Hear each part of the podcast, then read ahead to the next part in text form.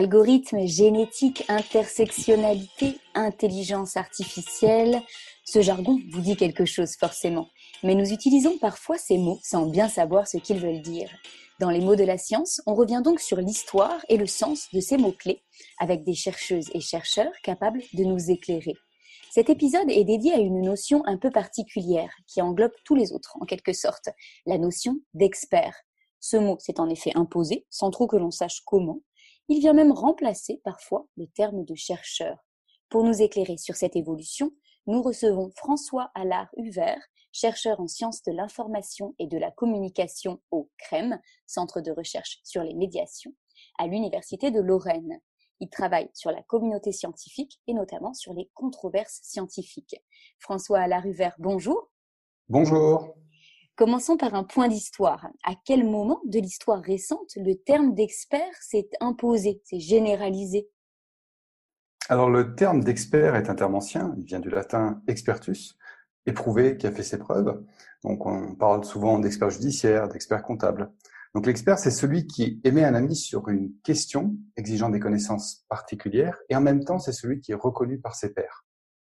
Donc là, ce qui nous intéresse, c'est l'expertise scientifique c'est-à-dire lorsque la production de connaissances est intégrée à un processus de prise de décision. Dans ce cadre-là, il va y avoir, euh, dès les années 70, euh, notamment aux États-Unis, la convocation de chercheurs en tant qu'experts pour éclairer des décisions dans des contextes d'incertitude scientifique. Ulrich Beck, un sociologue allemand, parle dès les années 80 de ce qu'on appelle la société du risque, c'est-à-dire le moment où l'incertitude domine et où on a besoin de chercheurs pour éclairer la décision. Mais peu à peu, euh, l'expertise va changer et euh, dès les années 2000, on va voir convoquer des experts qui sont d'autres experts. On peut appeler ça des fois des experts profanes. Donc il y a euh, cette, ce processus-là qui apparaît également. Donc, dans le cadre de l'expertise scientifique, ce qui nous intéresse, nous, c'est un double processus. À la fois la médiatisation de la science, sa vulgarisation par des chercheurs dans le cadre d'une prise de décision, et en même temps, euh, la nécessité euh, d'avoir des scientifiques toujours présent au moment où on veut prendre une décision politique. Alors, dans ce contexte changeant, qui sont les experts finalement? C'est celui ou celle que l'on désigne comme tel sans plus de règles? Alors, du côté des scientifiques, c'est assez clair qui est un expert. C'est un, une personne, un chercheur, une chercheuse reconnue euh, par ses pairs. C'est-à-dire qu'il a fait des travaux euh, euh, publiés dans des revues célèbres, il a participé à de nombreux projets de recherche, il est membre de laboratoires éminents, où il appartient à des, des institutions scientifiques reconnues. Euh, donc pour lui, il y a bien une, une reconnaissance institutionnelle. Mais euh, l'expert, c'est aussi celui qui est désigné. Hein, donc il y a un rapport au pouvoir très net. On est expert quand on est reconnu, on est désigné, mais aussi quand on a une certaine proximité, une connivence avec un pouvoir, qui soit un pouvoir institutionnel ou politique.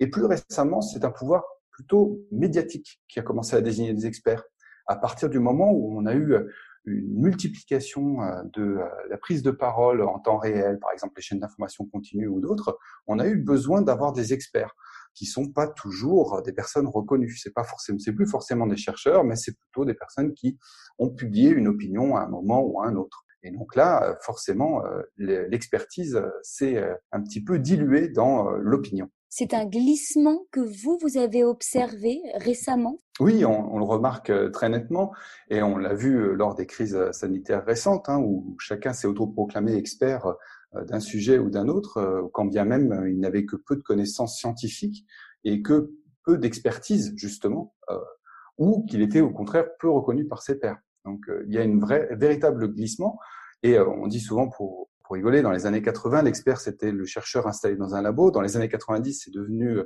le doctorant. Et euh, aujourd'hui, depuis les années 2000, ben, c'est euh, Karen sur Facebook.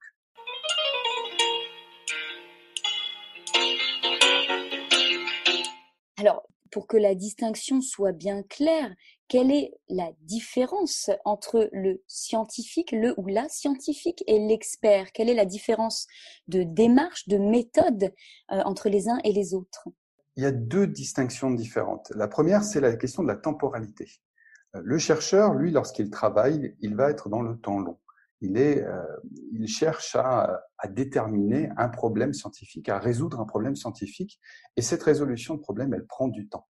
Par contre, l'expert, lui, il doit donner très rapidement une réponse à un comité d'autres experts ou à un cercle politique qu'il a convoqué, voire dans une, dans une émission d'opinion. On n'a pas plusieurs années pour prendre son temps pour donner une réponse. Il faut répondre rapidement. Donc, l'expertise, c'est temps long versus temps court. Deuxième différence, c'est la finalité.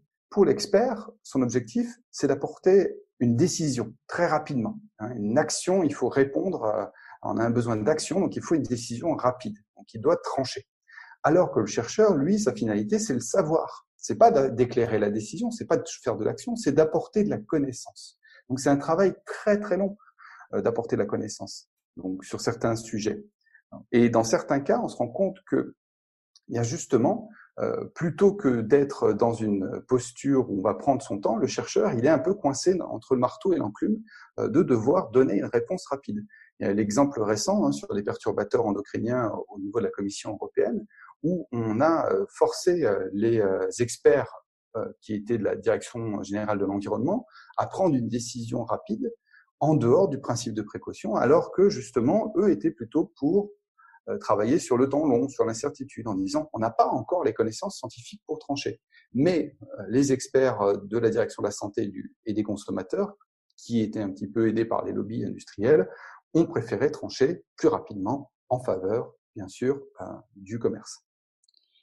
Mais alors, au bout du compte, quelle posture peut adopter le chercheur pour ne pas se compromettre? Faut-il rester en retrait au risque d'être inaudible? Faut-il rentrer dans l'arène? Alors, le, travail de l'expert, il est extrêmement intéressant. Hein. On dit souvent que l'expert, c'est celui qui va euh, de plusieurs voix porter une voix. Donc, il, il, est un petit peu aussi nommé indirectement par la communauté scientifique, lorsqu'il est bien reconnu, pour éclairer. Et cette, cette volonté d'éclairer la décision publique, d'éclairer, euh, voire même l'opinion, hein, au travers des, des participations aux médias, elle est importante. Par contre, euh, ce que, ce que les chercheurs peuvent faire lorsqu'ils se rendent compte que leur voix devient justement inaudible, lorsqu'ils ne sont plus écoutés, ben c'est reprendre leur liberté de parole. Hein, Foucault parle de la parésia, c'est-à-dire le courage de dire la vérité. Et euh, dans certains cas, euh, l'expert doit redevenir un chercheur et il doit reprendre le courage de dire la vérité lorsqu'il n'est pas d'accord avec ce qui est dit et ce que l'expertise amène à dire. Il y a un exemple assez récent sur ce sujet-là, c'est euh, la démission en 2016 d'Yves Berthaud, qui était un scientifique qui travaillait pour le euh, Haut Conseil pour les biotechnologies. Et euh, lorsque le Haut Conseil a dû trancher sur les OGM, sur un sujet particulier, il voulait émettre un avis minoritaire, donc une voix différente, et cette voix n'a pas été écoutée en conséquence qu'il a préféré démissionner plutôt que signer un avis avec lequel il n'était pas d'accord. Donc il a repris sa liberté de chercheur, il a eu le courage de dire la vérité. Est-ce que cette posture, ce courage que vous citez là est une chose courante ou plutôt rare en ce moment dans la communauté scientifique? Et est-ce que peut-être les conditions économiques euh, du moment empêchent euh, de prendre cette liberté de parole? On est un peu dans une injonction euh, paradoxale en ce moment à ce, propos. C'est vrai qu'il y a de plus en plus, on convoque de plus en plus les chercheurs en tant qu'experts. On le voit bien, euh, on a bien vu lors de la crise récente, on a demandé aux chercheurs d'intervenir, de donner des éclairages, d'éclairer la décision publique, mais aussi d'éclairer leurs concitoyens. Hein. Ils sont et ils aiment cet exercice-là de travail, de vulgarisation de leur savoir et d'être au contact euh, de, des citoyens, de la société.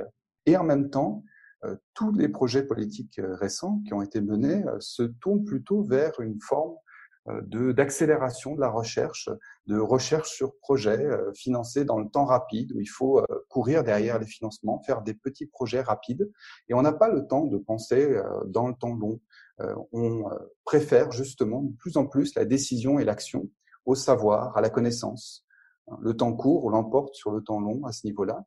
Et peut-être que pour les experts, pour les chercheurs, ça deviendra plus en plus difficile d'être, euh, d'avoir le courage de dire la vérité, dans la mesure où dire cette vérité vous exposera à des risques si vous êtes un chercheur précaire, par exemple. François Alarivert, merci infiniment. C'était les mots de la science.